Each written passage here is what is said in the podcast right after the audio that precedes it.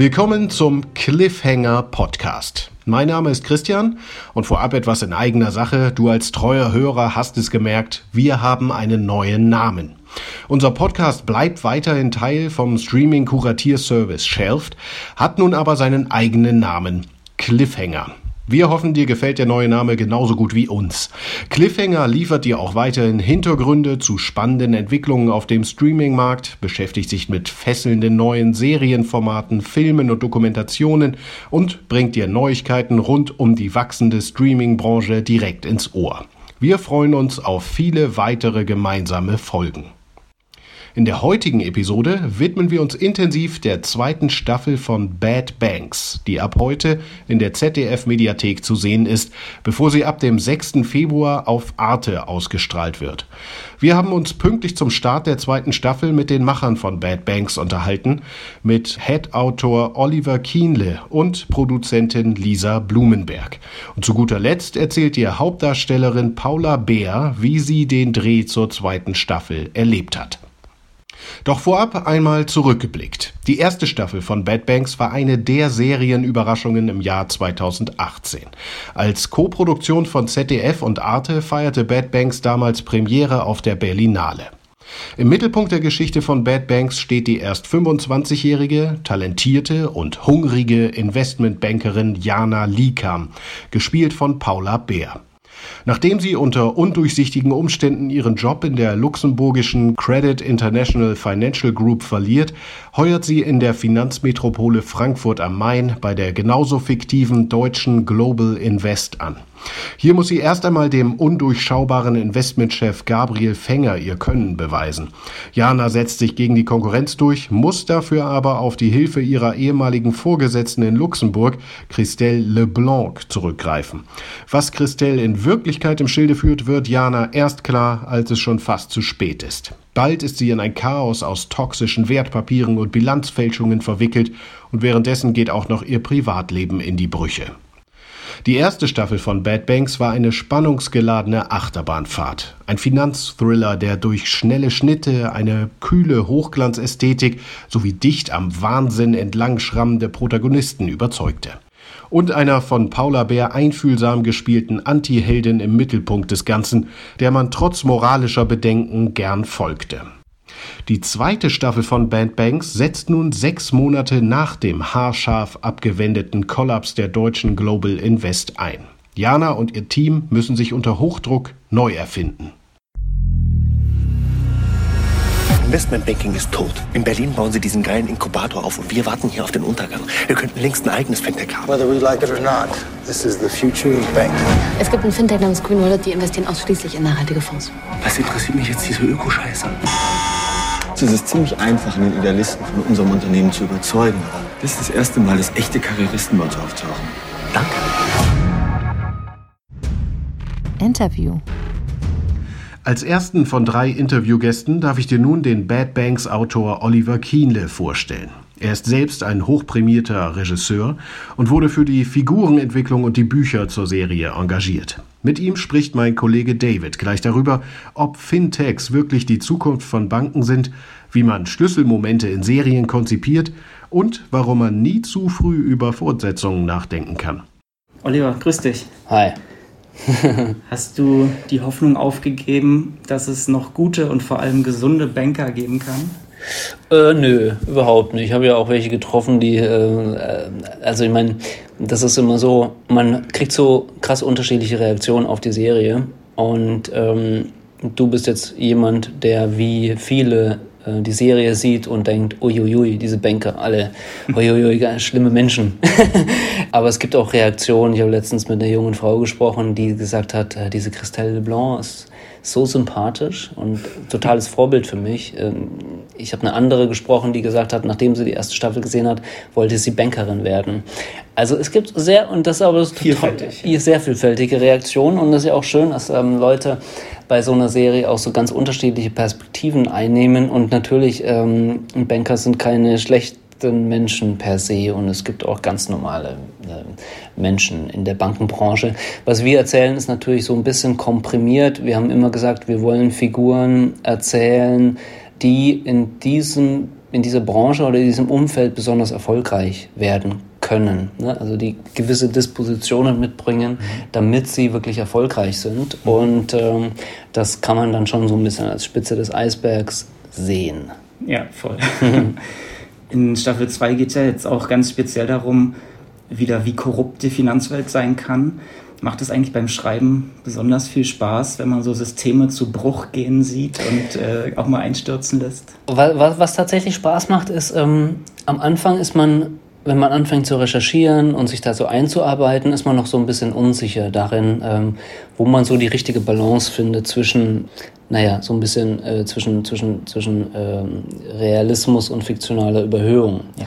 Und alles, was in Bad Banks passiert, ist ja nicht, ist ja nicht wirklich erfunden oder äh, zumindest gibt es das alles. Ja? Und gerade nach der ersten Staffel haben sich Menschen bei mir gemeldet, also viele Menschen sogar aus der Branche, die gesagt haben, ja, ist ja alles ganz süß, was ihr da erzählt habt, aber dass das sehr harmlos ist. Also was wir da, also eigentlich erzählen wir Bilanzmanipulation. Ich meine, das ist ganz normal. Guck die Panama Papers an, da sind schon tausend schlimmere Sachen drin. So, also es ist ja auch irgendwie so ein bisschen harmlos. Andere sagen, das ist so, ein bisschen übertrieben. Also wo findet man da die richtige Balance? Wo ich gemerkt habe, wenn weil du fragst irgendwie, was macht daran Spaß? Was Spaß macht, ist dass es irgendwann einen Moment gibt, wo du merkst, okay, ich habe jetzt genug recherchiert, ich glaube irgendwie ein ganz gutes Gespür für mhm. diese Welt zu haben.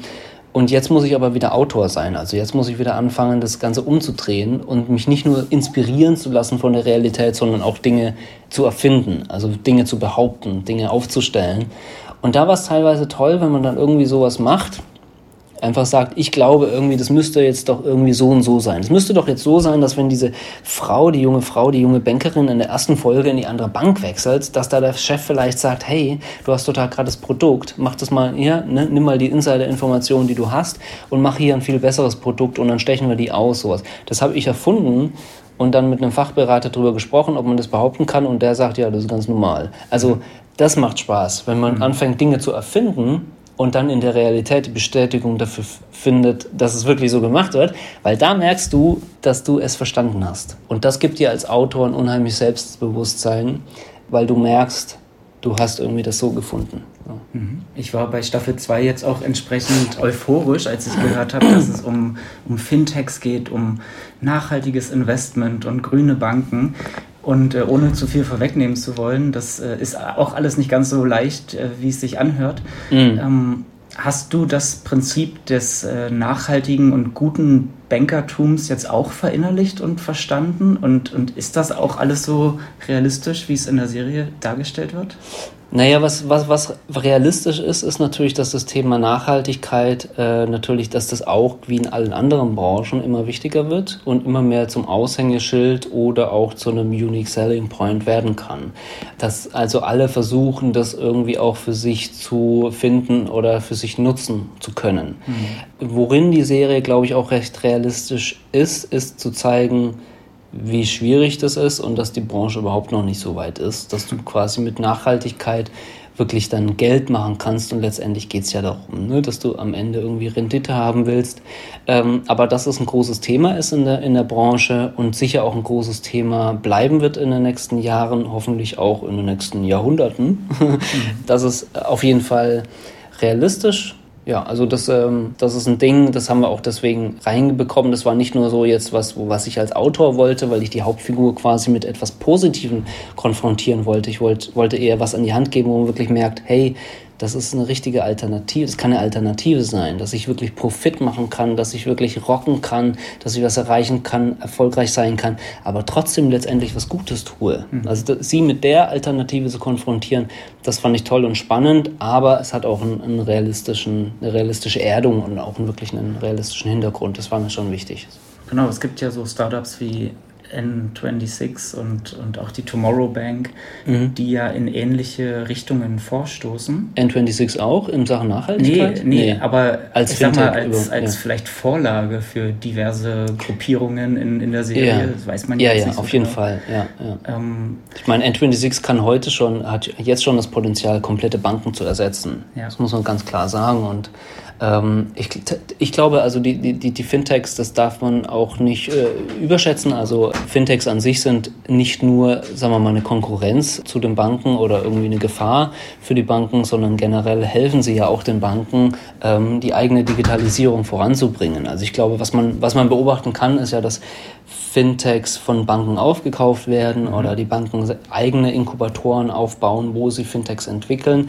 Ich glaube, die Fintechs waren auch um diese, ein bisschen diese Konkurrenz oder so ein bisschen, was da ne, zu spüren war, war auch gut für die Banken, weil manchmal braucht es halt ein bisschen Druck, dass du wirklich mal was änderst und dass du diese Digitalisierung, die eine riesen Herausforderung ist für alle Banken, mal ein bisschen voranbringst. Das heißt, die Fintechs sind ein Fluch und ein Segen, aber auf jeden Fall auch eine notwendige Erscheinung, die den Banken auch helfen wird, sich zu häuten. Und dieser Häutungsprozess, der ist, ähm, der ist längst fällig und ähm, wird den Banken für die Zukunft in Europa helfen, auch wenn es immer weniger Banken werden. Okay. Da bin ich ziemlich überzeugt davon. Kannst du uns noch einen Einblick darin geben, wie das war, sich tatsächlich in der Branche mit Insidern auszutauschen, weil es ja eigentlich gar nicht so leicht ist, mit ähm, Investmentbankern zu sprechen. Was ich mal gelesen habe, ist, dass es den verboten sogar, sich mit Journalisten auszutauschen. Was ist da dran? Mm, naja, jein. Also bei der ersten Staffel war es schon so, dass wir mehrere Treffen hatten, die so ein bisschen geheim waren. Aber es gibt einen Unterschied davon, sagen wir mal, äh, was die Leute über ihre, wenn die klaren irgendeinen Non-Disclosure-Dings haben, dann können die natürlich nicht über aktuelle Produkte sprechen mhm. und so weiter. Aber dass sie allgemein über ihren Beruf Beruf sprechen, das ist, ist ja niemandem verboten. Und natürlich hatten die Banker schon in der ersten Staffel einen, einen großen Drang auch zu sprechen, weil sie seit äh, fast zehn Jahren unter Beschuss waren von der Bevölkerung, weil alle sagen böse, böse Banker. Und da haben die natürlich auch ein Bedürfnis, sich zu rechtfertigen und Dinge richtig zu stellen und so weiter. Das hat uns in der ersten Staffel geholfen, dass es da doch ein großes Gesprächsbedürfnis gab. In der zweiten Staffel war es jetzt noch einfacher, weil tatsächlich viele Leute bis in die Politik einfach Fans sind von Bad Banks und glaube ich auch gemerkt haben, dass wir sie nicht nur vorführen, sondern schon ein Bedürfnis haben, das korrekt darzustellen. Und ähm, deswegen war es in der zweiten Staffel nochmal einfacher, die richtigen Fachberater zu finden.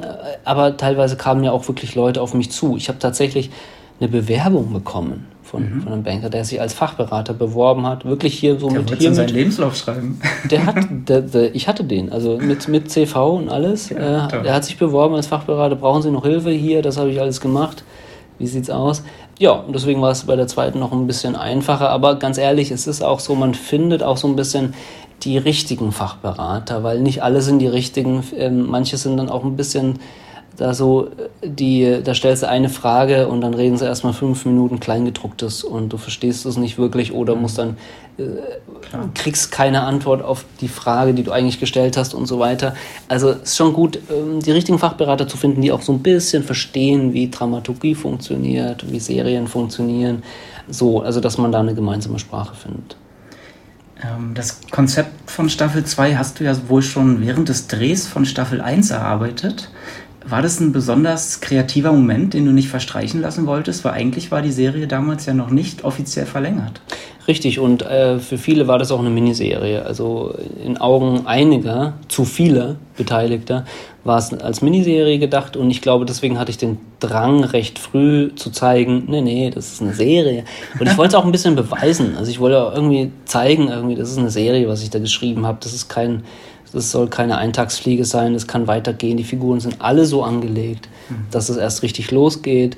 Äh, so, ne? Und deswegen war es. Gut für uns. Ja, das war so ein Bedürfnis, irgendwie früh zu, zu zeigen, hier, äh, ihr seid noch nicht mehr fertig mit Dreh und dann kriegt ihr schon so ein bisschen Ausblick, wie es weitergeht.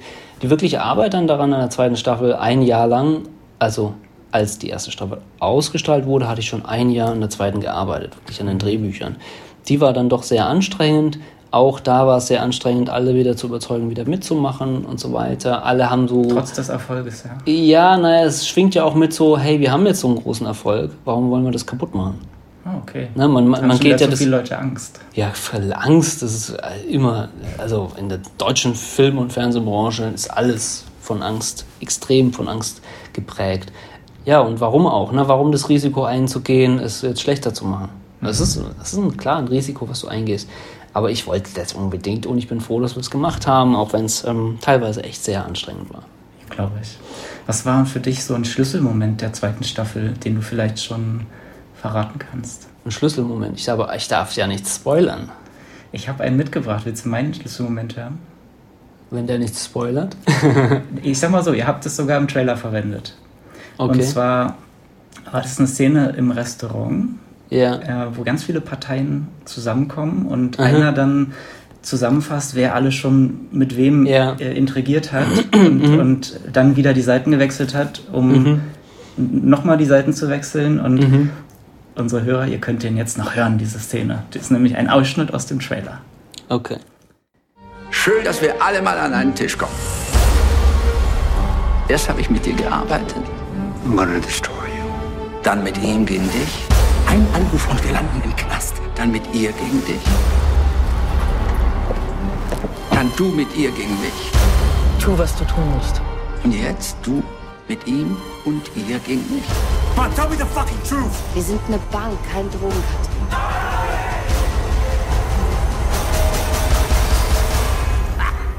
Wahnsinn, oder? So, wir sind wieder zurück. Oliver, kannst du uns verraten, wie man so etwas am, äh, konstruiert, wie man solche Plot-Twists überhaupt schreibt? Eigentlich immer mit der Konfrontation. Das habe ich so ein bisschen gelernt. Also wenn man sagt, wir haben die Situation, dass diese Figur, die wir gerade gehört haben, das ist ja Südo, der spricht, Quirin Südo, gespielt von Tobias Maretti, der ist jetzt in dieser Situation. Ich verrate nicht welche, weil das würde spoilern. Und dann frage ich mich, was kann dieser Mensch in dieser Situation jetzt machen? Das meine ich mit Konfrontation. Also sich wirklich genau zu überlegen, wenn du so an dieser Stelle stehst wie, diese, wie dieser Mensch, was machst du? Und dann hilft es manchmal einfach zu sagen, der macht jetzt was total Bescheuertes. der geht jetzt da rein und labert die voll. Der versucht, ich, also so viel kann man glaube ich verraten, er sagt, ich verhandle jetzt. Weil der ist, der ist Banker, der hat sein Leben lang mit Leuten verhandelt, der hat überzeugt, der ist ein, Werkzeugkasten, ne? das ist sein, das sind seine Tools, das sind seine Fähigkeiten. Also man sagt, okay, diese Figur steht an dem Punkt, was macht er? Was kann er besonders gut? Wie nutzt er das? Was macht er? Wie geht er jetzt in einen Angriff über? Und das hilft oft, weil man irgendwie das manchmal so ein bisschen vergisst oder ein bisschen verliert, dieses äh, Gespür dafür, wie Menschen und Konflikte in der Realität wirklich funktionieren. Ich glaube, das ist auch was so, ich bin be begeistert gewesen, natürlich auch als großer Serienfan. Ich sag mal zum Beispiel eine Szene, die ich äh, nie vergessen habe, ist äh, bei Breaking Bad, wenn Walter White in dieser auswegslosen Situation ist, nicht weiß, was soll ich machen, weil wie soll ich das erklären? Und dann zieht er sich einfach nackt aus und läuft in den Supermarkt. Das ist einfach ein großartiger Moment gewesen und ich glaube, genau sowas passiert dann. Dass man sich überlegt, was soll dieser Mann machen? Das ist eine komplette. Ist da nichts Rationales mehr, ne? Ja, nee, er macht das ja, damit jeder sagt, oh mein Gott, der hat einen Zusammenbruch und komplett irrationales Verhalten. Ja. Damit alles geklärt. Keiner fragt dann mehr nach. Und keiner kommt natürlich auf die Idee, dass der Typ wirklich eigentlich das absichtlich gemacht hat und nur so tut, als hätte er einen Zusammenbruch. Das ist einfach ein genialer Moment gewesen und ich finde das toll an Serien, wenn du wirklich an Punkte gibst, wo du, wo du merkst, hey, da ist eine Figur so im Arsch, der hat einfach keine Möglichkeiten mehr. Das war für mich bei Bad Banks was, habe ich immer gesagt, ich brauche in jeder Folge mindestens eine Mission Impossible. Also wirklich eine Situation, meistens für die Hauptfigur, für Jana, wo man sagt, es gibt keine Lösung mehr. Die ist am Arsch. Es gibt keine, es ist, die ist am Arsch, weil, weil was sie will sie machen.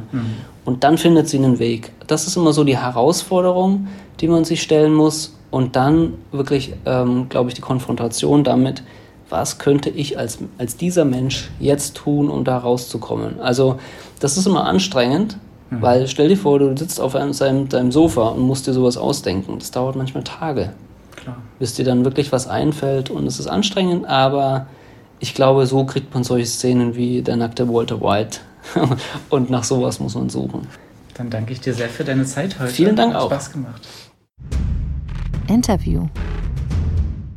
Kommen wir zu unserem zweiten Gespräch. Dafür traf sich David mit Produzentin Lisa Blumenberg. Von ihr wollten wir wissen, wie sie auf die Idee zu Bad Banks gekommen ist, wie so eine Serie entsteht, warum man jede Menge visuelle Effekte benötigt, die niemand sieht und wie sich leicht Geschlechterrollen aufbrechen lassen. Los geht's! Hallo Lisa. Hallo David. Kannst du uns noch einmal mit zurück zu den Anfängen von Bad Banks nehmen? Wie ist es zu der Idee gekommen? Du bist ja als Produzentin nicht ganz unschuldig daran. Ja, das stimmt. Also, ähm, also ich erzähle das immer so und, und das stimmt auch, dass die Finanzkrise 2008 dass es da ein einschneidendes Erlebnis gab, nämlich als Angela Merkel und Steinbrück, der damals Finanzminister war, äh, mehr oder minder gefühlt Hand in Hand vor die Presse gingen und an das Volk sprachen, an uns und sagten sie, bleiben Sie ruhig, Ihr Geld ist sicher, die Bundesregierung steht dafür ein, dass das alles gut wird. Mhm. Und äh, man hat natürlich mitgekriegt, die Lehman-Krise und so weiter. Also ich hatte überhaupt nicht richtig verstanden, um was es da geht. Aber zum ersten Mal wurde mir klar, oder es wurde mir so richtig bewusst, dass die, die Basis unserer, unseres westlichen Lebens oder unseres Lebens auf der Welt wirklich so am Bröckeln ist. Fragil ist. Ja, ja. und wie fra fragil dieses äh, äh, Finanzwesen ist. Mhm. Und dann habe ich eben angefangen, irgendwie mich vermehrt damit zu beschäftigen. Aber jetzt, sage ich mal, 2012 war das, also vier Jahre später, habe ich zum ersten Mal gesagt, ähm, es wäre toll, hinter die Kulissen zu gucken, äh, zu schauen, wer da arbeitet, was treibt die eigentlich an, diese Banker, was machen die und das wirklich in einer langen Filmerzählung, also in einer Serie mhm. äh, zu erzählen. Und äh, dann hat sich noch sicherlich ganz viel verändert, weil dann der Oliver Kienle dazu kam. Genau, und mit Oliver sozusagen, das war glaube ich 2014, also war sozusagen der wirkliche Durchbruch, mhm. weil wir dann zusammen, also er hat im Endeffekt, also ich habe Ideen für, für, für den, den, großen Bogen der Staffel schon gehabt und hatte ja auch schon Partner in Luxemburg und es war klar, dass es eine ähm, eine binationale Geschichte wird, wo es eine junge Bankerin, also so bestimmte Grundzüge standen fest, aber mhm. Olli ist sozusagen hat wirklich diese Figuren und, und die einzelnen, die eigentliche Story sozusagen kreiert auf deine Finanziers aus Luxemburg komme ich gleich nochmal zu sprechen, die co-produziert haben. Aber war das zu dem damaligen Zeitpunkt eher förderlich oder hinderlich, dass du diese Idee noch nicht mit einem konkreten Vorbild pitchen konntest, sondern dass es sowas wie Bad Banks ja noch gar nicht gab? Ja, wir waren äh, auf, einer, auf der einen Seite wirklich der Zeit voraus, weil es war wirklich, als ich die, zum ersten Mal die Idee gepitcht habe, es gab, war noch, gab es noch kein Netflix, noch kein Amazon in Deutschland. Aber ich war natürlich großer Fan von, von diesen tollen Signature-Serien aus den USA und so weiter. Echt große Qualität, große Vorbilder oder äh, Ansporn, sage ich mal, gar nicht Vorbilder. Also da hat einfach, äh, da muss man sagen, Arte oder und vor allen Dingen dann auch ZDF, Caroline von Senden, die Redakteurin, mit der ich auch schon in, in den vergangenen Jahren einige Filme gemacht habe, äh, also einen guten Riecher gehabt, relativ früh einzusteigen in ein Projekt, wo sie sagte, hm, ich weiß noch gar nicht, was wir damit machen können, aber das ist interessant, ich bin, ich unterstütze euch, ich bin bei der Entwicklung dabei.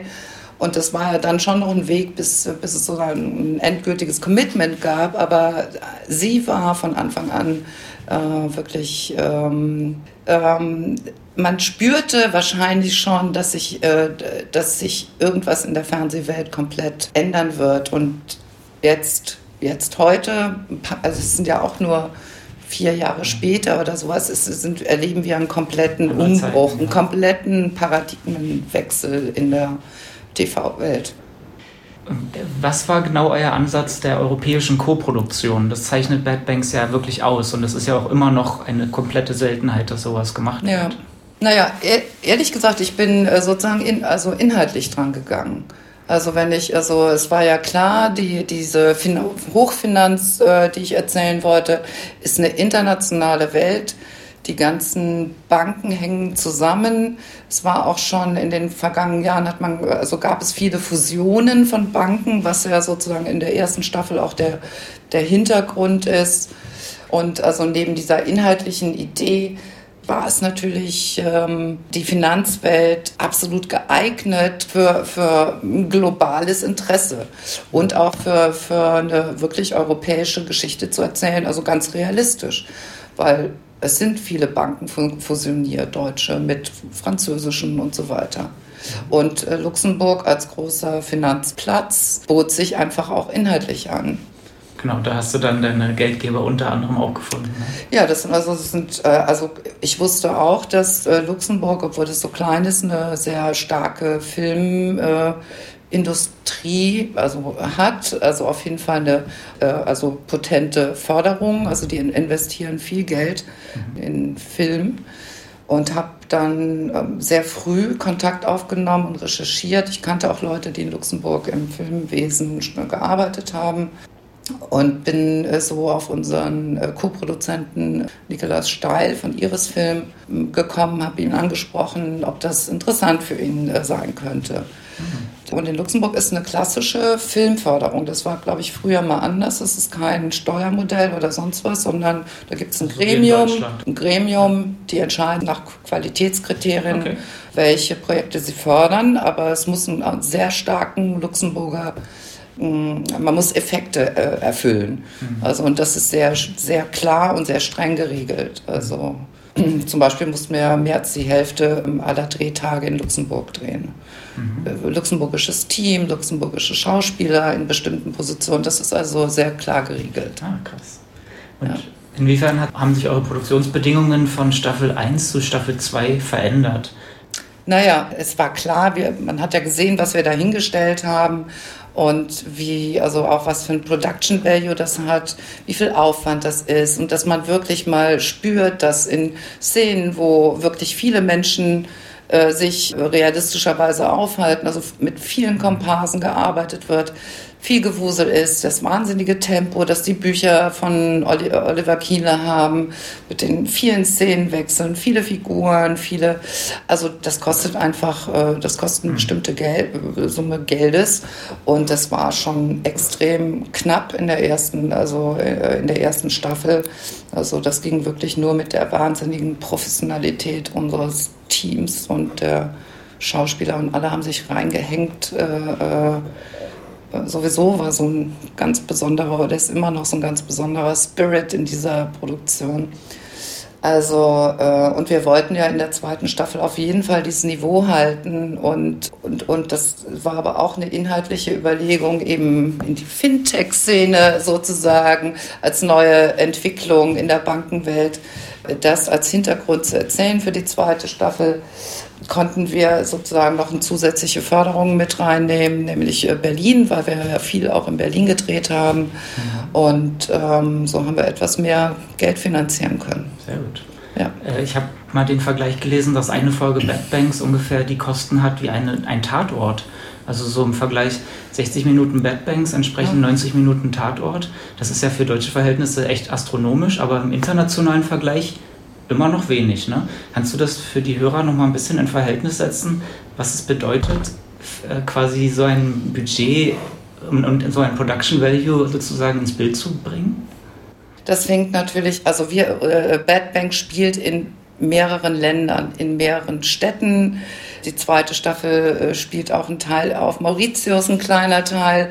Also das heißt, wir sind nicht nur in einer Stadt. Das, äh, das heißt, Teams müssen bewegt werden von A nach B. Das sind Reisekosten, äh, Übernachtungen. Also da fängt es, da fängt es schon an dann, also wenn man sagt, eine realistische Ausstattung, also von einer Bank oder auch von, von diesem Inkubator, also diese sozusagen Brutstätte für, für junge Start-ups. Ein Futurium äh, ne?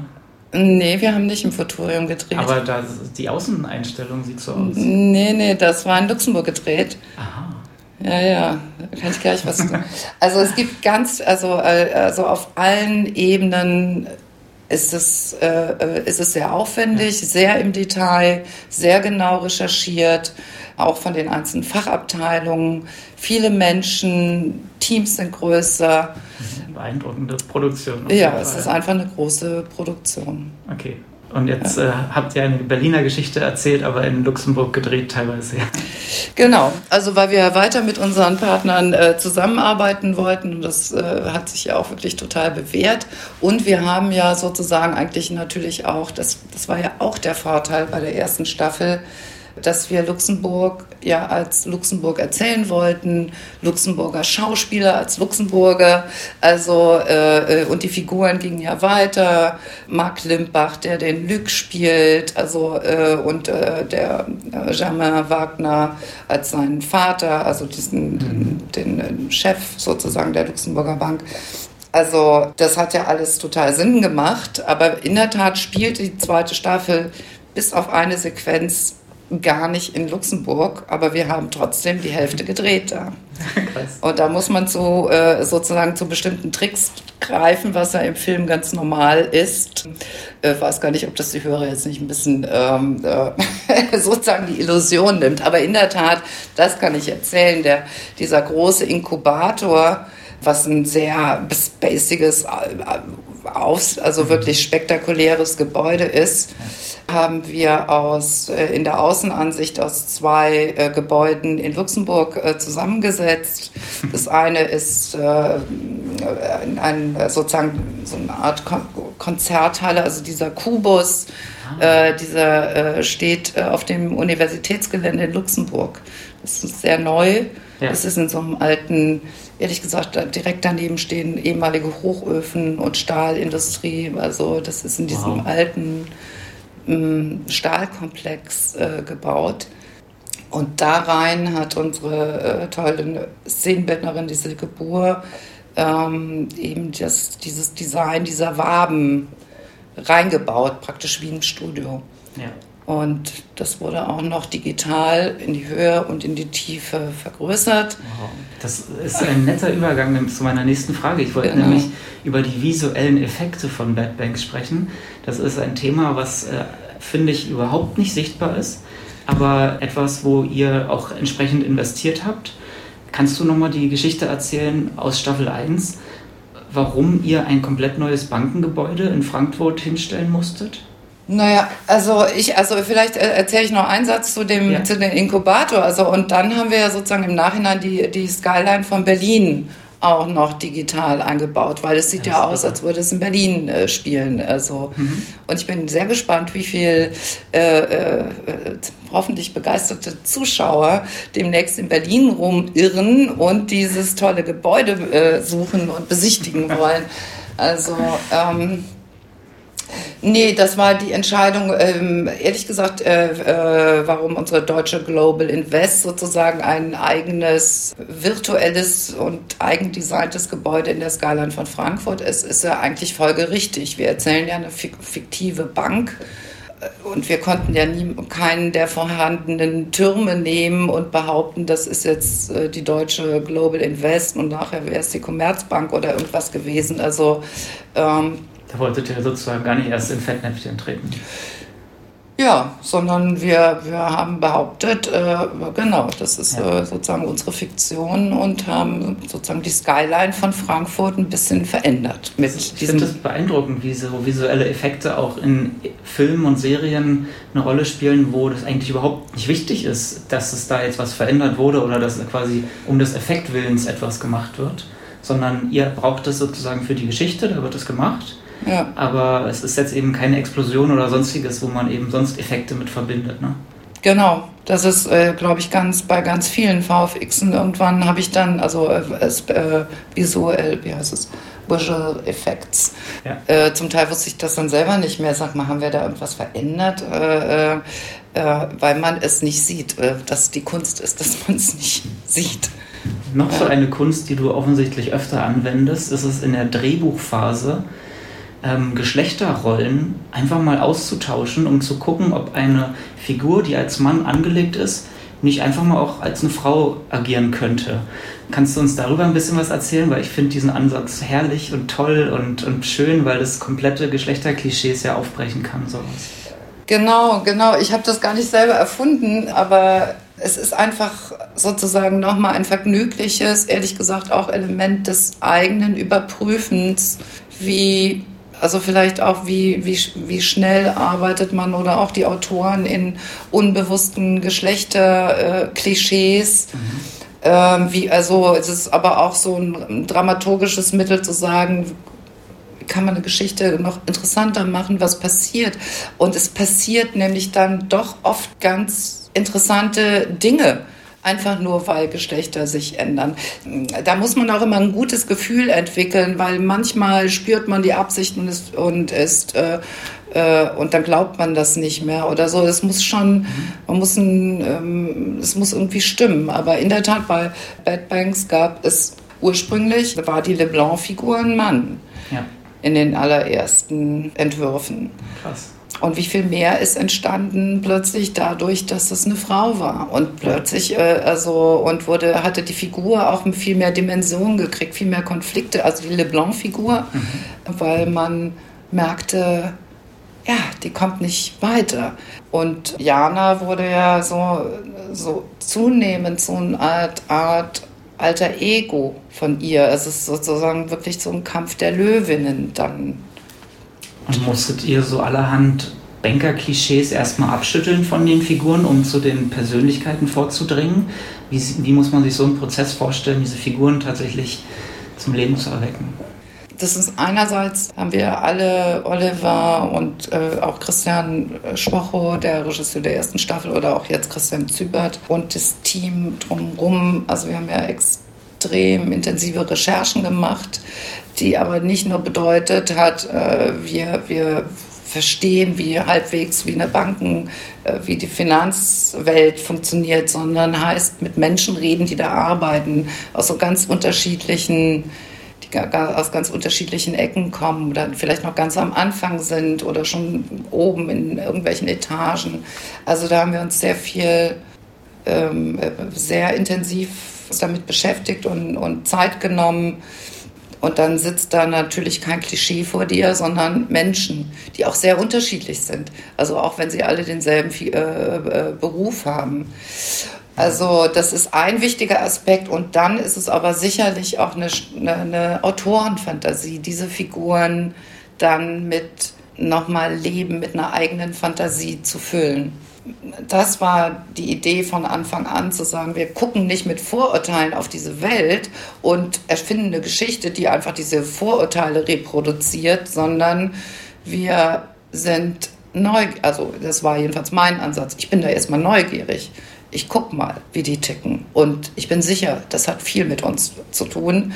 Ähm, und ich habe eben nie geglaubt, dass so eine einfache äh, Lösung oder so eine einfache Erklärung, die sind alle gierig, dachte ich mir, dafür ist der, das glaube ich irgendwie nicht, dass ich, ich, ich habe irgendwie auch ein anderes Menschenbild. Das kann, Menschen sind einfach komplizierter.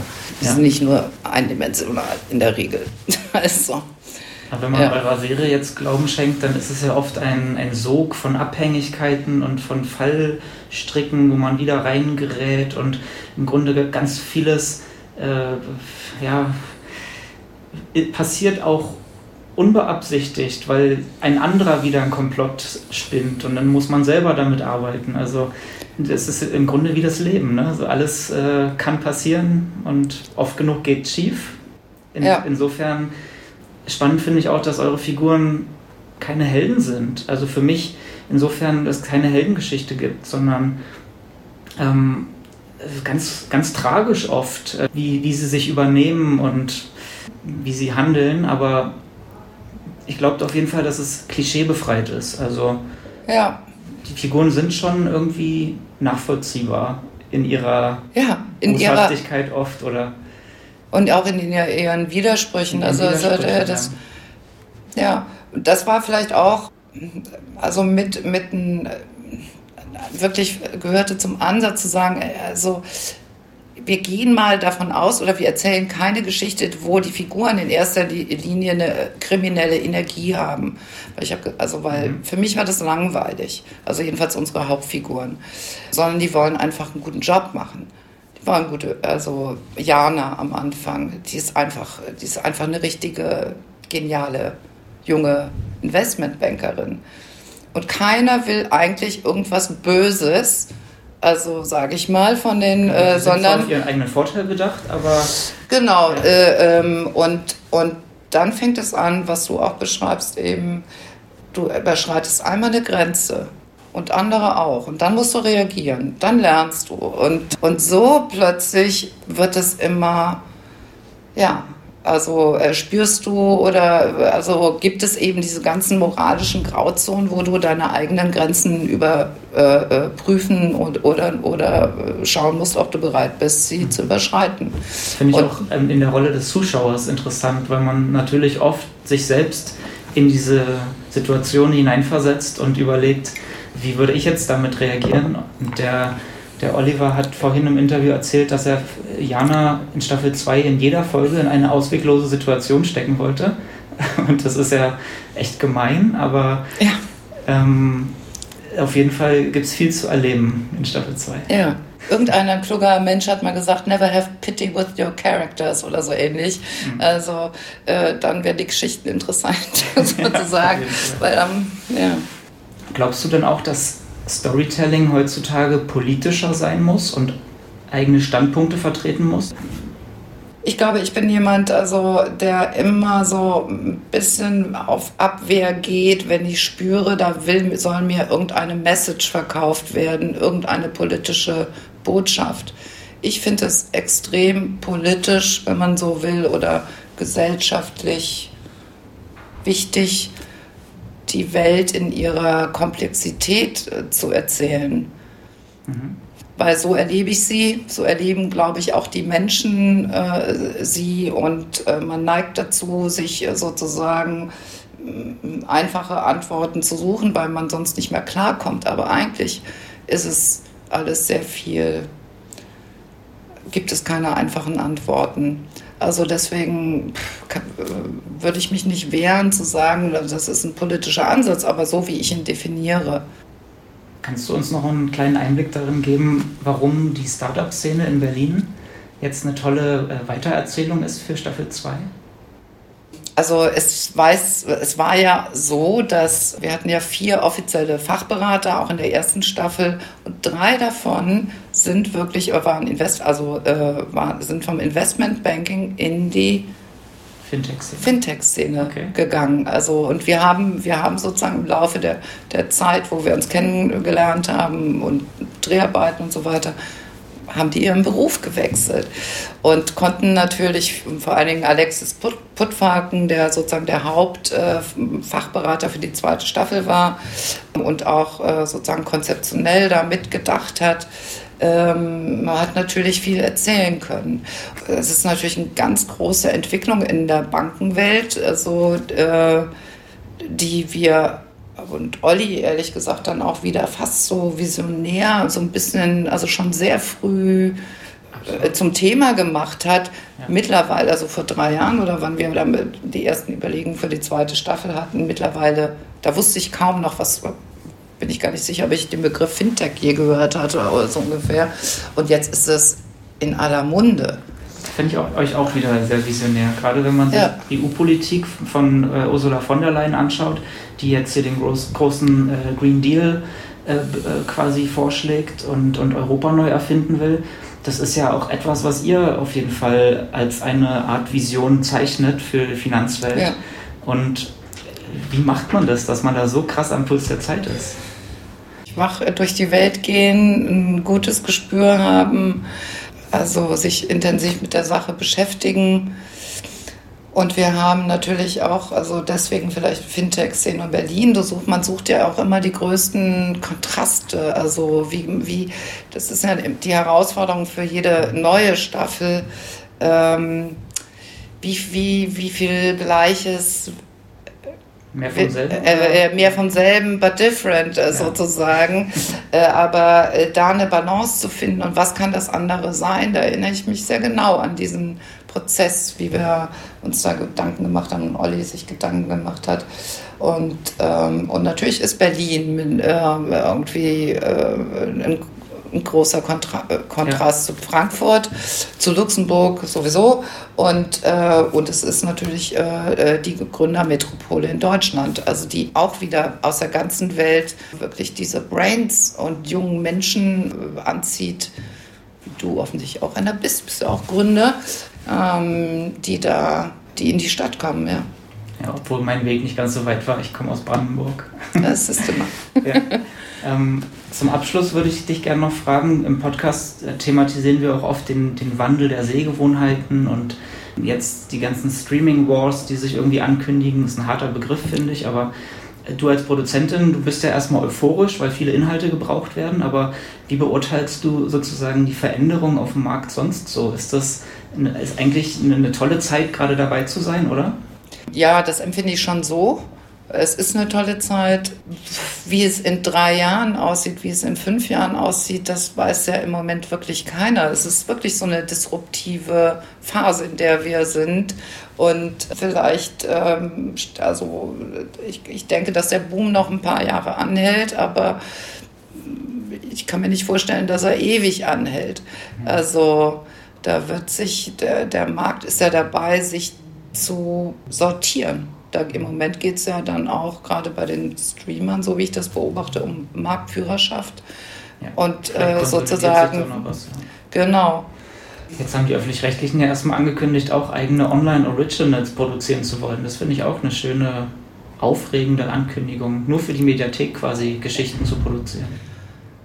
Ja, also, ich, also da bin ich vielleicht schon sogar schon weiter, weil. Ähm, ich, also wenn es doch so, wenn man den, diesen Monitor, der hier an der Wand hängt, anmacht und dann die Kacheln erscheinen oder was auch immer erscheint, man, ich weiß gar nicht, ob du als Konsument in, in ein paar Jahren oder jetzt schon so wirklich dauernd unterscheidest, bin ich jetzt linear oder äh, streame ich jetzt gerade.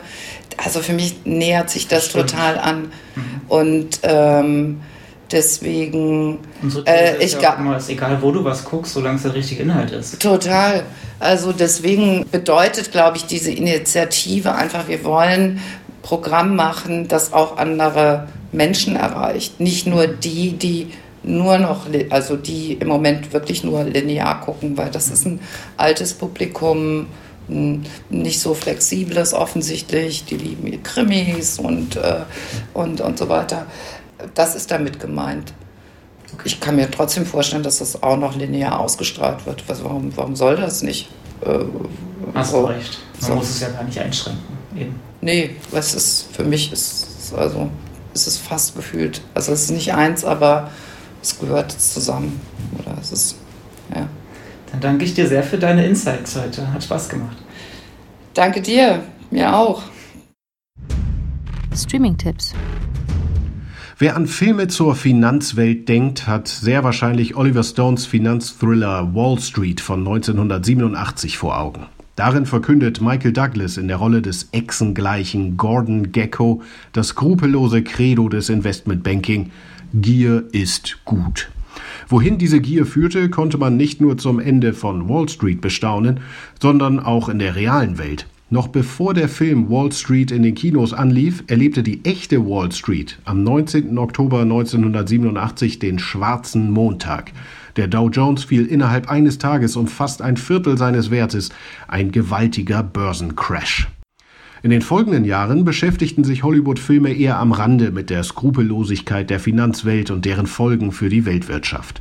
Aber seit der globalen Finanzkrise von 2007-2008 zogen die Produktionen deutlich an. Zahlreiche Spielfilme und Dokumentationen wollen uns die Ursachen für das erklären, was damals nicht mal Spitzenökonomen, Börsenexperten und Finanzjournalisten haben kommen sehen. Hier kommen unsere Streaming-Tipps mit besonders sehenswerten Filmen über die Finanzwelt der vergangenen Jahre. Ein Crash sondergleichen steht am Anfang der Comedy-Serie Black Monday. In den frühen Morgenstunden stürzt sich ein Wall Street Banker aus einem Wolkenkratzer und breit auf einer roten Lamborghini-Limousine auf. Lamborghini-Limousine? Genau, es sind die 80er. Wer der oder die Tote ist, wird erst in der letzten Folge von Black Monday enthüllt. Vorher wird 365 Tage zurückgespult und gezeigt, was sich im Jahr vor dem berüchtigten Schwarzen Montag, dem 19. Oktober 1987, ereignet hat. Und Black Monday liefert sowohl wahnwitzige als auch denkbare Erklärungsansätze für den großen Börsencrash. Die Ursachenforschung führt uns zu drei Protagonisten, deren Zuhause die Wall Street ist. Da wäre der von Don Cheadle gespielte, dauerkoksende, großmäulige und größenwahnsinnige Maurice Monroe, genannt Mo. Er ist Chef einer Investmentgesellschaft namens Gemma Group. In dieser arbeitet auch seine etwas vernünftigere Ex-Freundin Dawn Darcy, gespielt von Regina Hall. Und schließlich Blair Pfaff, ein naiver Neuling an der Wall Street, die ihn gleich am ersten Tag zerkaut und ausspuckt, bevor Mo sich seiner erbarmt. Im Verlauf der zehn halbstündigen Episoden von Black Monday zeigen diese drei Figuren, wie gefährlich nah Aufstieg und Fall an der Börse beieinander liegen. In seinem drogeninduzierten Größenwahn beschließt Mo nämlich, massiv in eine traditionelle Frauenjeansmarke zu investieren und eine Fremdübernahme anzusteuern. Dafür leiht er sich Geld von den Yakuza und manipuliert Blair, dessen Freundin Tiffany die Erbin des Familienkonzerns ist. Natürlich kommt alles anders als geplant und schließlich ist Mo auf die Expertise seiner Angestellten angewiesen. Diese sind fast allesamt koksende und derbhumorige Chaoten. Nur Dawn, für die Mo noch immer Gefühle hat, kann ihm aus der Misere helfen, wenn sie will. Umgeben ist dieser Plot von satirischen Seitenhieben auf den Wahnwitz der 80er. Butler-Roboter, glänzende Anzüge, Big Hair und haarföhngroße Mobiltelefone werden von den Figuren als das Nonplusultra an Stil und technologischem Fortschritt gefeiert. Währenddessen ist das Umfeld von Mo und seinen Angestellten geprägt von offenem Rassismus, Frauenfeindlichkeit und Homophobie. Black Monday macht sich einen Spaß daraus, diesen Zeitgeist zu überzeichnen und uns seine Rückständigkeit wiederholt vor Augen zu führen. Dank einer guten Besetzung und anspielungsreichen Dialogen sind der Serie einige Lacher sicher. Andere Gags hingegen sind etwas infantil geraten. Kein Wunder, immerhin ist einer der Produzenten Seth Rogen. Dennoch, Black Monday bietet einen amüsanten und ungeheuer unterhaltsamen Blick auf den Wall Street Wahnsinn. Die Serie Serie ist auf Sky Ticket verfügbar. Im März folgt die zweite Staffel. Unsere nächste Streaming-Empfehlung ist der Dokumentarfilm Master of the Universe aus dem Jahr 2013. Unter dem Eindruck der Finanzkrise von 2008 schildert ein ehemaliger Investmentbanker seine Sicht auf den Finanzmarkt von heute und gibt Einblicke aus dem Maschinenraum der Finanzwirtschaft in die Gesetzmäßigkeiten, die in dieser Parallelwelt gelten und die Auswirkungen, die deren Geschäfte zur Folge haben können. Das Besondere an Master of the Universe ist die Verdichtung des Themas durch den Fokus auf einen Ort, ein verlassenes Bankhochhaus mitten in Downtown Frankfurt am Main und durch die Konzentration auf eine Person, Rainer Voss, der offen und selbstkritisch mit sich und seiner Branche aufräumt. Über 20 Jahre lang war Voss als Investmentbanker tätig. Er berichtet von seinem eigenen Aufstieg in den 80er Jahren zeitgleich mit dem der Banken und schildert anschaulich, wie es sich anfühlt, ein Master of the Universe zu sein, der routiniert über Millionenbudgets verfügt. Bis dann auch ihn die Krise traf und er entlassen wurde. Jetzt, im Rückblick, stellt Rainer Voss seine damaligen Überzeugungen in Frage und weiß um seinen eigenen Beitrag zu den Krisen. Vielleicht ist das auch sein Antrieb, sich zu offenbaren. Er will Aufklärungsarbeit leisten. Denn die Exzesse der Vergangenheit werden, trotz der Schäden, die die Finanzkrise von 2008 angerichtet hat, wohl auch in Zukunft geschehen. Der Film lässt den Zuschauer mit Unbehagen zurück.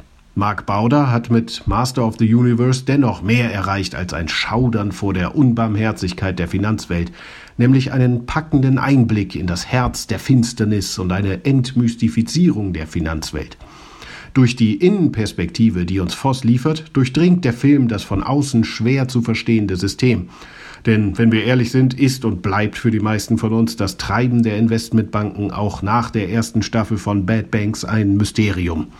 Es gibt also keine bessere Vorbereitung auf die zweite Staffel. Du findest Master of the Universe in der Mediathek der Bundeszentrale für politische Bildung und den Link dazu in unseren Show Notes. Wie kein zweiter Film prägt The Wolf of Wall Street von Regisseur Martin Scorsese unsere Vorstellung von der Skrupellosigkeit am Aktienmarkt und von der Dekadenz so mancher Top-Börsenmakler. Basierend auf den gleichnamigen Memoiren Jordan Belforts werden dessen Aufstieg und auch sein jäher Fall als Finanzhai gegen Ende der 80er Jahre porträtiert und anhand überbordender Bilder von exzessiven Partys, von Drogen und Sexeskapaden inszeniert. Da verwundert es nicht, dass dem Film auch hierzulande bei seinem Kinostart im Jahr 2014 so einiges vorgeworfen wurde. Die Glorifizierung von Börsenkriminellen, fehlende Systemkritik und schließlich auch die Objektifizierung von Frauen beispielsweise. Diese und ähnliche Vorwürfe waren es dann auch, die mich lange davon abhielten, mir den Film anzusehen. Und dennoch waren da auf der anderen Seite fünf Oscar-Nominierungen, ein Einspielergebnis von immerhin 392 Millionen Dollar und ein Golden Globe für Leonardo DiCaprio als bester Hauptdarsteller. Ich wurde also neugierig und wollte wissen, woher die Begeisterung für The Wolf of Wall Street kommt und beschloss mir ein eigenes Bild zu machen. Was folgten, waren drei Stunden voller filmischer Ausschweifungen und unsympathischer Hauptfiguren, die die Frauen tatsächlich zu Sexobjekten degradierten, ihre Mitarbeiter aufs Schlimmste erniedrigen und aufgrund ihres Drogenkonsums jegliche Selbstkontrolle verlieren. Bewundernswert oder gar heroisch wirkt das Ganze jedoch ganz und gar nicht. Im Gegenteil. Die von DiCaprio und Jonah Hill porträtierten Figuren sind viel eher bemitleidenswert und gerade in der zweiten Hälfte des Films ist klar, dass das Publikum viel mehr über sie statt mit ihnen lacht. Natürlich wird das nicht jeder Zuschauer so sehen, und mir ist auch klar, dass ein Teil des Erfolges des Films auf jenen Kinobesuchern beruht, die Belfort sehr wohl um sein Reichtum beneiden und sich sehr wohl an seinen Eskapaden erfreuen. So wie es eben auch jene Zuschauer gibt, die Game of Thrones für Sex und Gewalt feiern, anstatt für kluge Dialoge und Charakterzeichnung. Meist wird ein Film eben erst dann erfolgreich, wenn es ihm gelingt, eine Vielzahl von teils auch widersprüchlichen Interessen und Geschmäckern auf sich zu vereinen. The Wolf of Wall Street ist so ein Film. Sehenswert ist er für mich deswegen, weil in seinen abstoßenden Akteuren eben doch eine deutliche Anklage aktueller Verhältnisse angelegt ist. Weil der Film aufregt, als sie sich am Ende lächerlich geringen Strafen gegenübersehen, animiert er dazu, sich zu informieren. Und so macht er dann auch die Missstände zum Thema.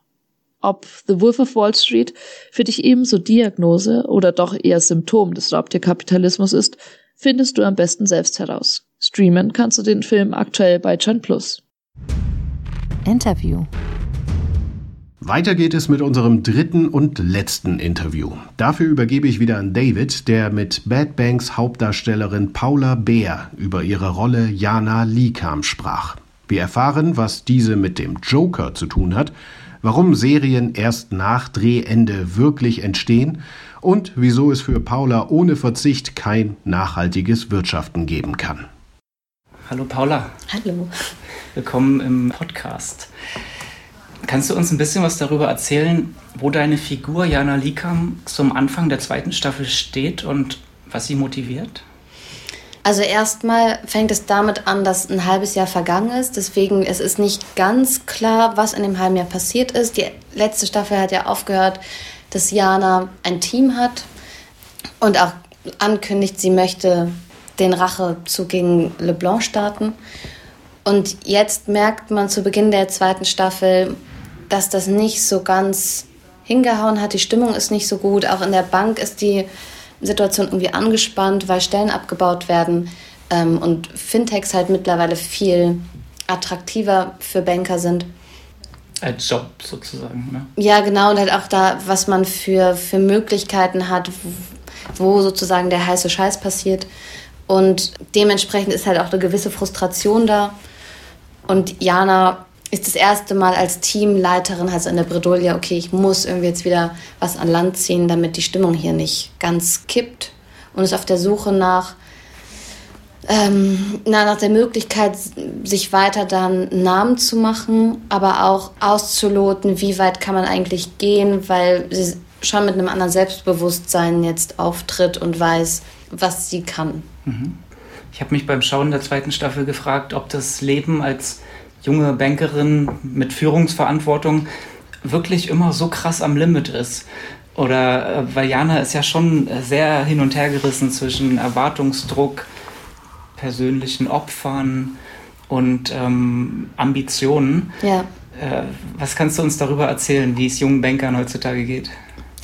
Also das Ding ist halt, dass, dass natürlich ist Bad Banks gut recherchiert und jetzt nicht einfach frei erfunden, sondern es beruht schon auf, auf Strukturen, die es so gibt. Und trotzdem ist es eine Serie, die ja die spannend sein soll und die man gerne gucken möchte. Und deswegen fiktiv und auch dramaturgisch so gebaut, dass das natürlich erfordert es bestimmte Konflikte. Und deswegen eins zu eins passiert das so sicher nicht, aber es ist jetzt auch nicht einfach bei den Haaren herbeigezogen und wir malen uns hier eine Bankerwelt, sondern habe ich schon in den Interviews davor auf jeden Fall mitgenommen, dass äh, ihr auch oft Zuschriften bekommt von Bankern, die dann einfach auch mal froh sind, dass aus ihrer Welt etwas halbwegs, ja nicht neutrales, aber eine innere Ansicht mal gezeigt ja. wird. Ja, weil es eben nicht nur um die Klischeebedienung gibt, das sind die in den Anzügen, die da irgendwie mit Geld irgendwas machen, sondern ich glaube deswegen auch vielen das, das oder viele das anspricht, weil es eben jetzt nicht nur darum geht, wie funktioniert das Bankensystem, sondern es geht halt um die Menschen da drin und die kennen vielleicht sehr wenige und deswegen ist es gerade spannend, da ein bisschen reingucken zu können, mhm. was, wie könnte das aussehen? Ja. Was meinst du, was macht das mit einem Menschen, der mit dem Geld anderer jongliert? Also ich glaube, zum einen gibt es dir irgendwie eine Macht, weil du weißt, du kannst Dinge umsetzen, die nicht viele Menschen umsetzen können, oder du hantierst mit Dingen, die nicht sehr vielen zugänglich sind. Und dann, ich, also es gibt so den Begriff OPM, Other People's Money.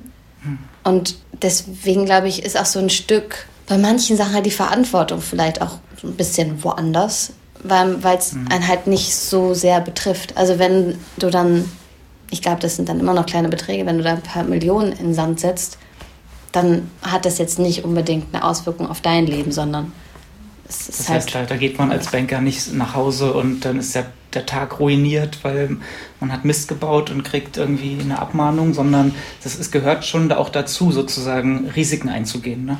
Ich glaube ja, also dafür kenne ich natürlich die Banker viel zu wenig, ähm, als dass ich das jetzt so sagen könnte, das, das trifft voll zu.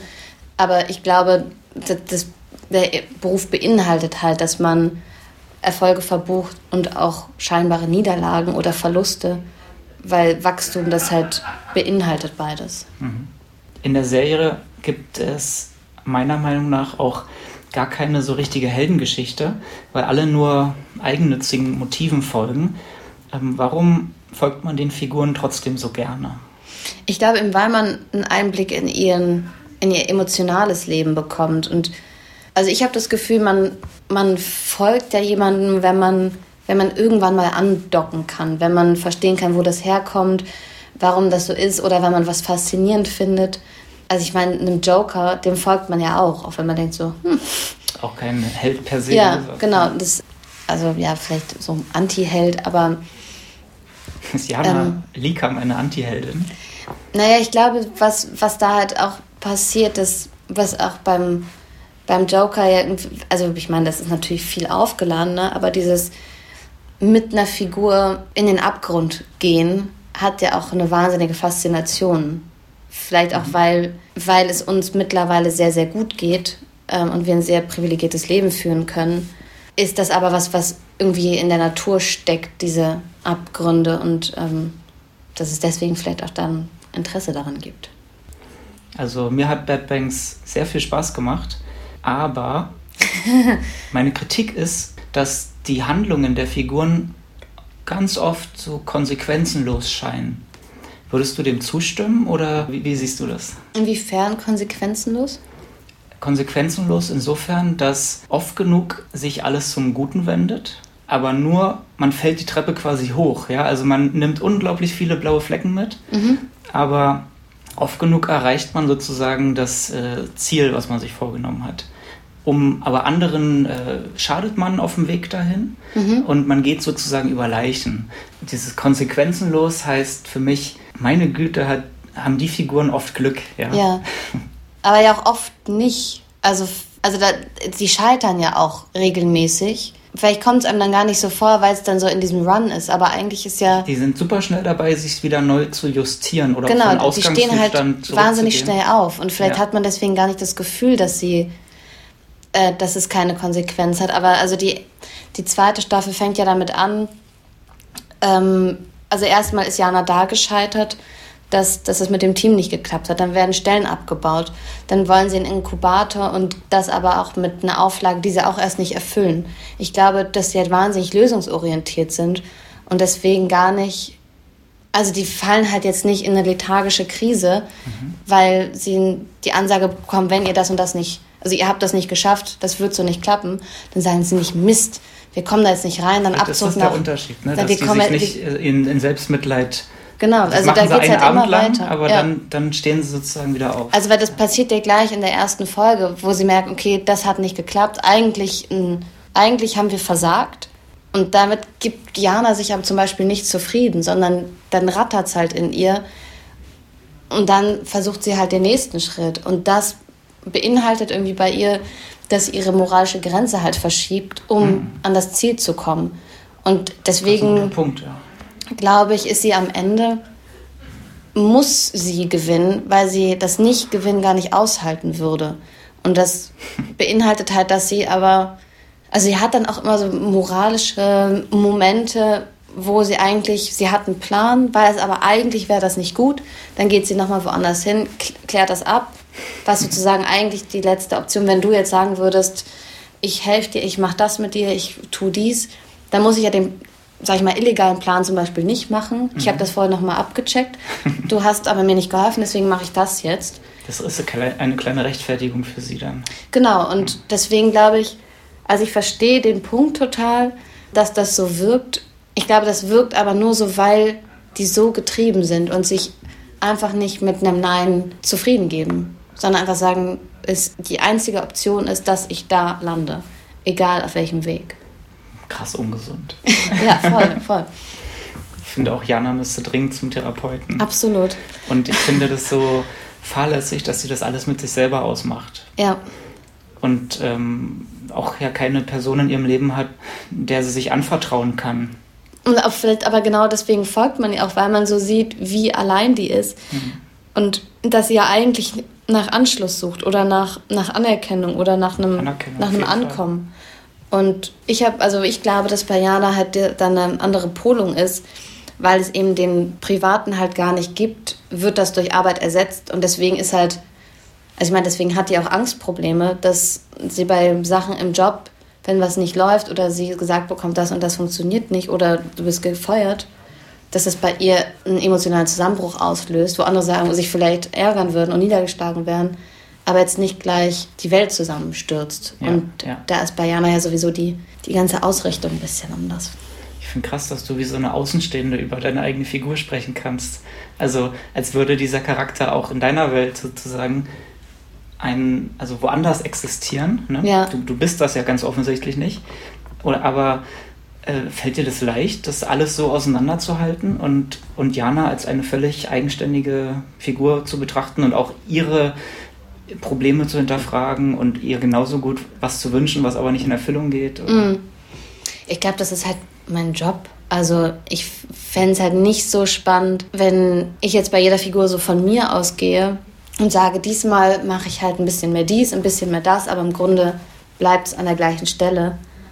Ich finde es halt wesentlich interessanter, wenn man schaut, okay, was, was steht da geschrieben und wie kann ich da hinkommen, als zu sagen, wie bringe ich das zu mir.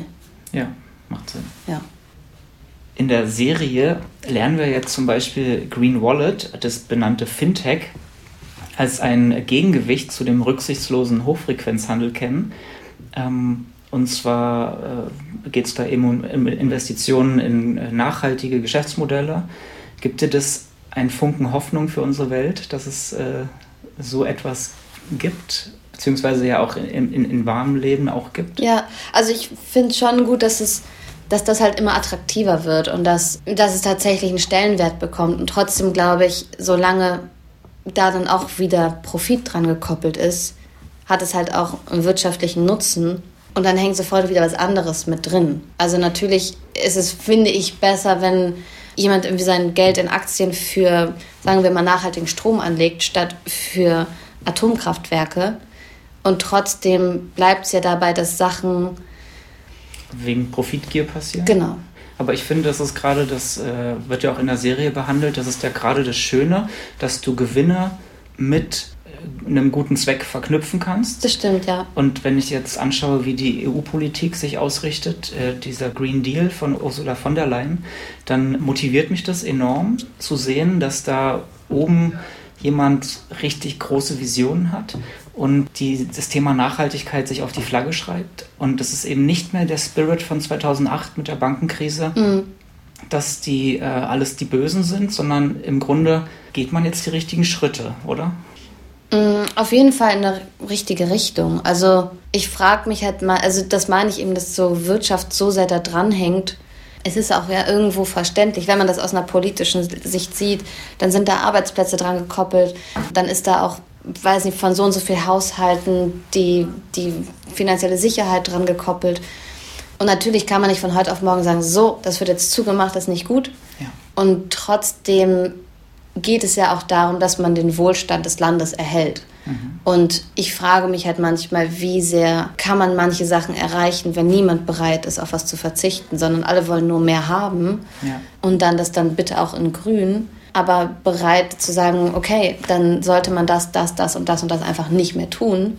Da wird halt trotzdem die Verantwortung noch abgegeben. Und das passiert irgendwie auf vielen Bereichen, dass die Verantwortung abgegeben wird. Das gesagt wird, ja, aber dann müssen die sich kümmern, dann das müssten die machen, dann das müssen die machen. Und so wird es irgendwie immer von rechts nach links geschoben. Wo ich mir frage, ja, also dann weiß ich nicht, wie bald das passiert, wenn das immer so wer anders verantwortlich gemacht wird. Ja klar, es gibt ja auch die Stimmen, die sagen, wenn es keinen weltweiten Emissionshandel gibt, dann bringt es auch nichts, wenn wir das nur in Europa einführen oder so, so Geschichten. Aber na, man muss halt irgendwo anfangen ja. und, und, Vorbildfunktion vielleicht auch ja. äh, einnehmen. Ja. Insofern äh, finde ich das eine aufregende Zeit, in der wir gerade leben. Ja, absolut. Auf jeden Fall.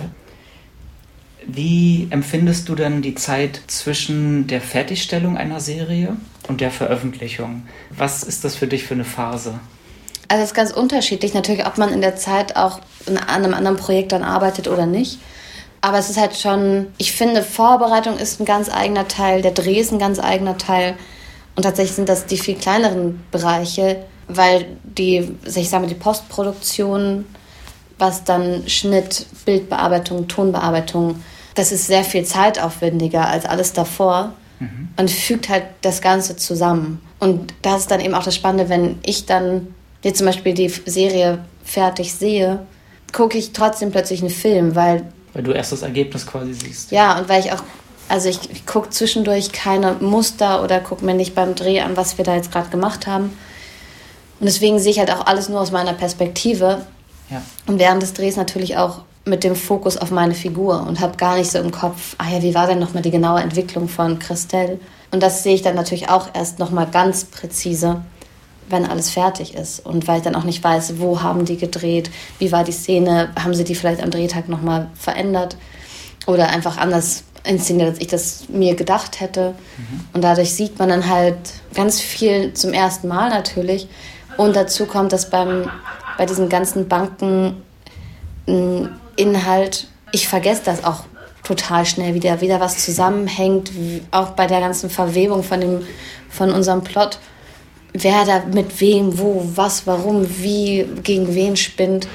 Das ist dann auch für mich wieder so, ah, ach stimmt, so war das. Stimmt, du entdeckst dann die Serie auch nochmal ganz neu ja. quasi, wenn du fertig ist. Ja, total. Wie muss man sich das vorstellen, den Zeitpunkt, dass dir die Serie präsentiert wird? Kriegst du dann äh, einen Streamer oder eine DVD nach Hause geschickt oder trefft ihr euch irgendwo und guckt die zusammen? Ähm, also bei der ersten Staffel habe ich das mit Christian Schwocho, Lisa Blumberg und meiner Agentin zusammengeschaut. Und mhm. diesmal habe ich einen Link bekommen, dass ich das dann zu Hause mhm. Mir anschauen konnte. Also fast wie in einer Mediathek, das Gefühl. Ja, ich habe es dann auf dem Beamer geguckt. Ich dachte, so ein bisschen größer muss es schon sein. Sehr gut. Inwiefern sah die Arbeit an der zweiten Staffel mit Christian Zübert denn anders aus als die Arbeit an der ersten Staffel mit Christian Schwocho? Ach, das ist ganz schwer zu vergleichen, weil, mh, naja, weil es einfach zwei verschiedene Menschen, zwei verschiedene Regisseure und natürlich ist das dann anders. Vielleicht ist der größte Unterschied, dass Christian Schwoche und ich halt das erstmal alles finden mussten. Also dieses, wie, wie sind Banker, wer ist Jana? Mhm. Und wir da viel mehr ausloten mussten, wie ist die eigentlich? Was, was die Basisarbeit. Genau, wie, was erzählen wir mit der? Ich war persönlich sehr äh, interessiert, als ich gesehen habe, dass äh, der neue Christian die zweite Staffel macht, weil das ein ähm, vermeintlich anderen Spirit hätte reinbringen können. Den muss ich aber sagen, habe ich jetzt gar nicht unbedingt im Endergebnis gesehen. Mhm. Es fühlt sich schon alles an wie aus einem Guss. Also ja. äh, war euch vielleicht auch wichtig, dass da gar nicht mal neue Akzente in irgendeiner Form äh, von der Bildsprache oder von dem, der Schnelligkeit des Erzählens da ja. gesetzt werden. So. Nee, es sollte schon, dass natürlich diese Welt auch so weitererzählt wird, dass man jetzt nicht sagt, so zweite Staffel, äh, neuer Film, sondern ja, ja. dass man schon auf, in manchen Bereichen sagt, wir wollen dann noch einen Schritt weitergehen oder das intensivieren. Aber man, also mir geht das auch so, wenn ich eine Serie mag, dann gucke ich das ja weiter, weil ich das gerne so weitergucken möchte. Ich will ja dann nicht plötzlich eine andere Hausnummer da ja, vorgesetzt ja, bekommen. Das hat Lisa gemeint, äh, irgendwie more from the same but different. Ja. Das habt ihr jetzt quasi mit der Startup-Welt auf jeden Fall reingebracht. Ja, genau. Auch wenn Jana ist äh, schon immer noch die adrette und, äh, sage ich mal, zugeknöpfte Bankerin bleibt, auch in dieser äh, jungen ja. und hippen Startup-Welt. Ja. Ja, also, ist ja auch, ich finde das auch richtig. nicht so schnell verbiegen jetzt. Nee, die, die brauchen ein bisschen. ja. Genau, die brauchen ein bisschen. Ich stelle mir so eine Serienproduktion auch nochmal äh, unglaublich viel anstrengender vor als eine Filmproduktion, weil ihr ja auf gar keinen Fall chronologisch arbeitet, sondern äh, ich glaube von, von, von Set zu Set äh, wandelt ja. ne? und dann ja. erst das Großraumbüro abdreht und äh, sozusagen du springst dann gedanklich von einer Situation aus Folge 2 in Folge 5 mhm. und wieder zurück mhm. zu Folge 3. Mhm. Äh, was fordert das von dir? Musst du da extrem ambivalent sein oder also die, die in, in der Arbeit oder ist das einfach nur gute Vorbereitung, die du brauchst und du musst nur die richtigen Texte parat haben? Also klar, Texte sowieso, aber also Vorbereitung ist da für mich, oder habe ich auch schon in der ersten Staffel gemerkt, halt total entscheidend, und eigentlich, ich musste vor dem Dreh halt schon alle sechs Bücher für mich fertig vorbereitet haben. Damit es leichter fällt zu wissen, wo du gerade bist, oder? Ja, weil wenn dir gar nicht bewusst ist, an welchem Punkt das dann gerade ist, kannst du ja auch jetzt. Also es gibt ja auch manchmal Szenen, ähm, man hat die eine Verhandlung in dem einen Raum und der ist irgendwie in Luxemburg, dann ist der Gang von der Verhandlung zur nächsten Verhandlung, also Szene zu Szene, dazwischen ist irgendwie ein Gang auf dem Flur der Flur ist dann vielleicht in Berlin und die dritte Szene wird in Frankfurt gedreht, aber es wird am Ende halt in eins zusammengeschnitten und das da kannst du ja jetzt nicht eine emotionale Achterbahn mir, spielen. Nee, das stelle ich mir aber genau schwer vor, sich äh, darin zurückzuversetzen, wo war man eigentlich zu dem Zeitpunkt in der Szene vorher, ja. die vor 30 Tagen gedreht ja. wurde. Ja, und das, also für mich erfordert einfach so einen ziemlich genauen Fahrplan, um zu wissen, ah, in der Szene das Level, das war davor. Mhm. Und da habe ich dann so eine schöne lange, so einen ausklappbaren Plan. Aha. Und dann kann ich gucken, ah, okay, die Folge, die Szene, äh, dann, danach kommt dann erste Folge, die Szene. Ist das was, was du dir selbst erarbeitest oder ist das etwas, was ja. ein Drehbuchautor dir äh, schreibt? Nee, das, also ich muss das dann auch für mich machen, weil ich muss das ja dann in meine Logik irgendwie übersetzen. Mir hilft das dann tatsächlich gar nicht, wenn mir jemand anders dann sagt, guck mal so und so, weil es muss ja für mich in mein Spielsystem passen. Und dann äh, kann ich mir jetzt vorstellen, dann sitzt du zu Hause und erarbeitest dir sozusagen die Übergänge mhm. und äh, ist wie auf so eine Klausurvorbereitung, schreibst du dann alles auf und äh, gehst dann mit deinen Notizen ans Set oder? Ja, also die Vorbereitung ist ganz unterschiedlich. Teilweise ist halt, muss man da ein bisschen auch seine Hausaufgaben machen, weil die Szenen müssen ja einfach vorbereitet werden. Und das ist dann halt manchmal irgendwie so eine bisschen stinklangweilige Analyse, was genau passiert da und wo ist der Wendepunkt. Also so, so klassische Szenen analysieren, mhm. wofür man aber halt mit der Zeit auch Gespür bekommt und dann hat man das auch schneller erledigt. Aber ich versuche schon auch für jede, also jede Szene soll ja irgendwie auch jetzt nicht einfach so weggerotzt werden, sondern halt schon verdient halt ihre Aufmerksamkeit. Gibt es bei Bad Banks auch äh, Raum für Improvisation?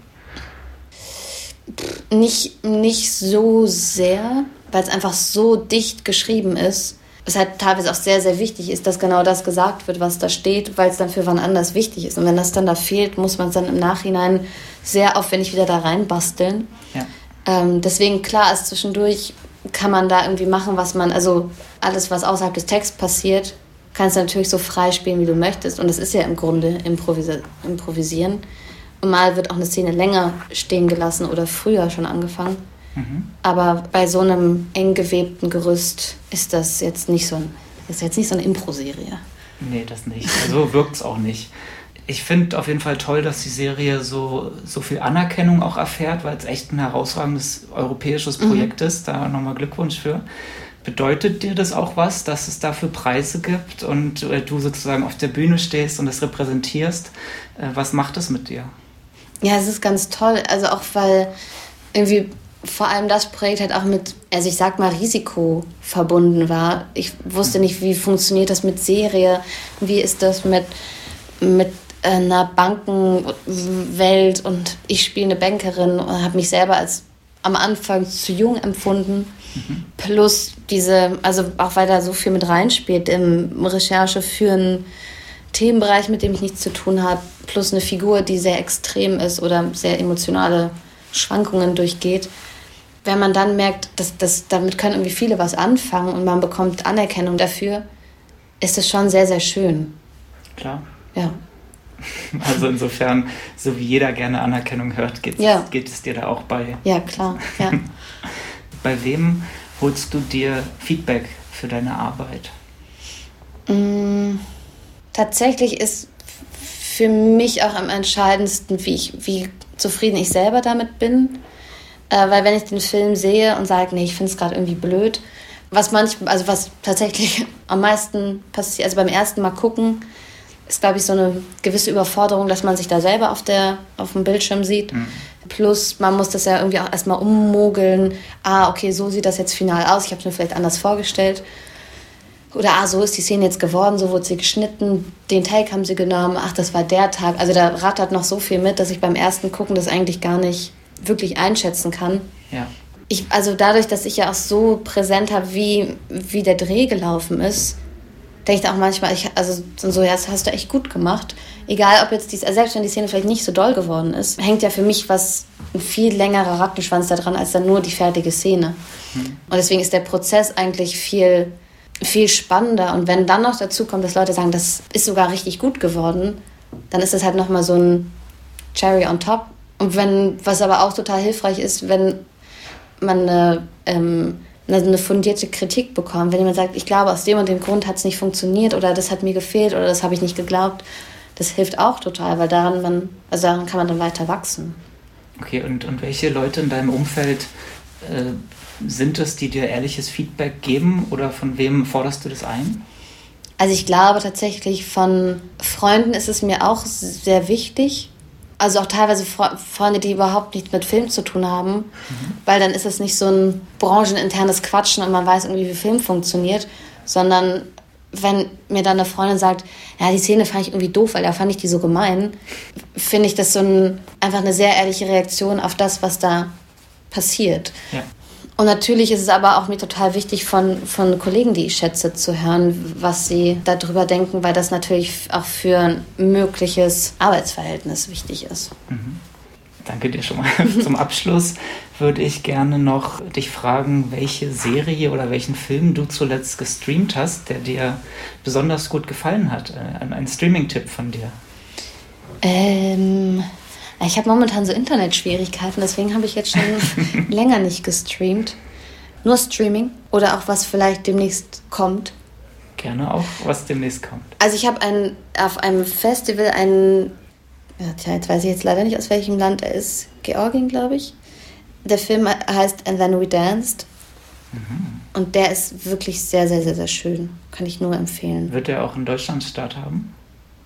Ja, ich habe es neulich schon mal in dem, äh, in dem Yorker gesehen. Ah, also gut. irgendwo war da schon mal ein Foto drin. Also es wird bestimmt bald kommen. Schön, dann gibt es jetzt mal einen Kinotipp hier genau. im Streaming-Podcast. Auch nicht verkehrt. Weil Kino muss auch geguckt werden. So ist es. Danke dir für deine Zeit heute. Ja, vielen, vielen Dank. Eins noch. Und das war sie, unsere Cliffhanger-Episode zu Bad Banks. Auch die zweite Staffel zeigt, dass gut erzählte Geschichten rund um die Finanzwelt nicht nur im Spielfilm oder Doku-Format daherkommen, sondern auch eine Serie tragen können. Tatsächlich wundern wir uns, dass nicht mehr Geschichten rund um Gier, Skrupellosigkeit und Rücksichtslosigkeit im Investmentbanking im Serienformat erzählt werden. Es könnte vielleicht damit zu tun haben, dass es diesen Geschichten häufig an Sympathiefiguren fehlt. Und den Anti-Helden der Finanzwelt folgen wir ungern länger als zwei Stunden. Jordan Belfort in Wolf of Wall Street stößt da schon hart an die Grenzen unserer Geduld. Doch Bad Banks überwindet diese Hürde nicht nur durch eine brillante Schauspielerriege, sondern eben auch durch Protagonisten mit Identifikationspotenzial. Sie mögen getriebene Overachiever mit einem destruktiven Hang zum Egoismus sein, aber Bad Banks zeigt ihre Makel als etwas Menschliches. Ähnlich wie Gordon Gecko in Wall Street zeigt uns diese Serie damit, dass all das Verabscheuungswürdige der Finanz-Anti-Helden leider einem zutiefst menschlichen Antrieb entspringt. Wenn wir nun also diese Cliffhanger-Episode mit den berühmten Worten Gordon Geckos schließen, dann nur um zu verdeutlichen, was es zu überwinden gilt, um dem totalen Kollaps zu entgehen. Der entscheidende Punkt ist doch das. Die Gier. Leider gibt es dafür kein besseres Wort gut ist. Die Gier ist richtig. Die Gier funktioniert. Die Gier klärt die Dinge, durchdringt sie und ist der Kern jedes fortschrittlichen Geistes. Gier in all ihren Formen. Die Gier nach Leben, nach Geld, nach Liebe, Wissen hat die Entwicklung der Menschheit geprägt.